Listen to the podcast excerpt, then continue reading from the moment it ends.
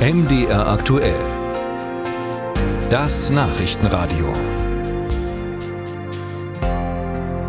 Die Verbraucherschutzministerinnen und Minister der Länder treffen sich von heute an bis zum Freitag in Konstanz am Bodensee.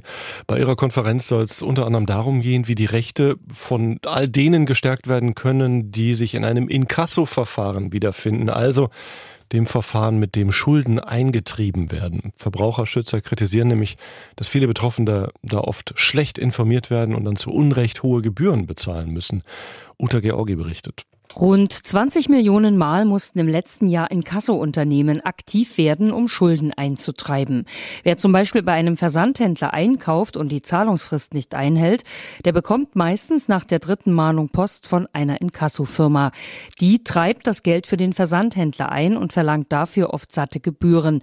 Nicht immer zu Recht, sagt Mere Noll vom Verbraucherzentrale Bundesverband. Zwischen Verbraucherinnen und Unternehmen herrschen einfach strukturelle Machtunterschiede und auch Informations Informationsdefizite auf Seiten der VerbraucherInnen. Immer wieder finden sich auch auf Kostenaufstellungen, ich sag mal Fantasiekosten, also überhöhte Mahngebühren oder Pauschalbeträge. Und VerbraucherInnen ist es kaum möglich, diese Rechtmäßigkeit der geltend gemachten Inkassokosten selbst zu überprüfen, denn die Rechtslage ist einfach kompliziert. Deshalb wollen die Verbraucherschutzminister der Länder, dass betroffene Schuldner besser über ihre Rechte informiert werden, denn es gibt in der Beschwerdeerfassung der Verbraucherzentralen jährlich tausende Beschwerden zu Inkassoforderungen. VerbraucherInnen fühlen sich häufig durch diese eindringlichen und teils aggressiven Formulierungen, beispielsweise durch Androhung einer Zwangspfändung oder Ankündigung des Gerichtsvollziehers, eingeschüchtert.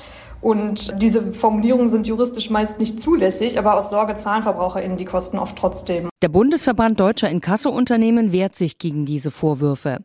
Der Verband vertritt deutschlandweit rund 500 Firmen und Geschäftsführer Dennis Stratmann sagt, aus unserer Sicht ist es so, dass der Gläubiger in den allermeisten Fällen durch die Hilfe des Inkassodienstleisters überhaupt erst auf Augenhöhe mit dem säumigen Verbraucher kommt.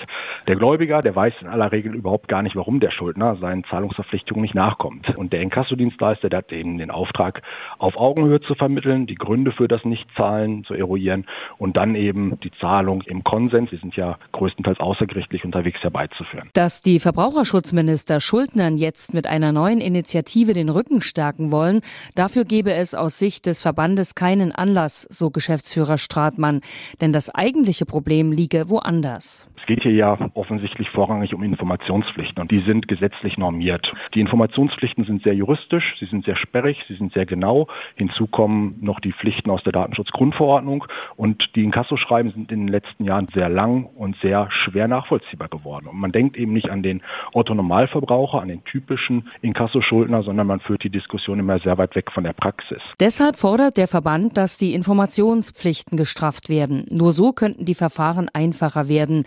Dann mache auch der Vorstoß der Verbraucherschutzminister Sinn.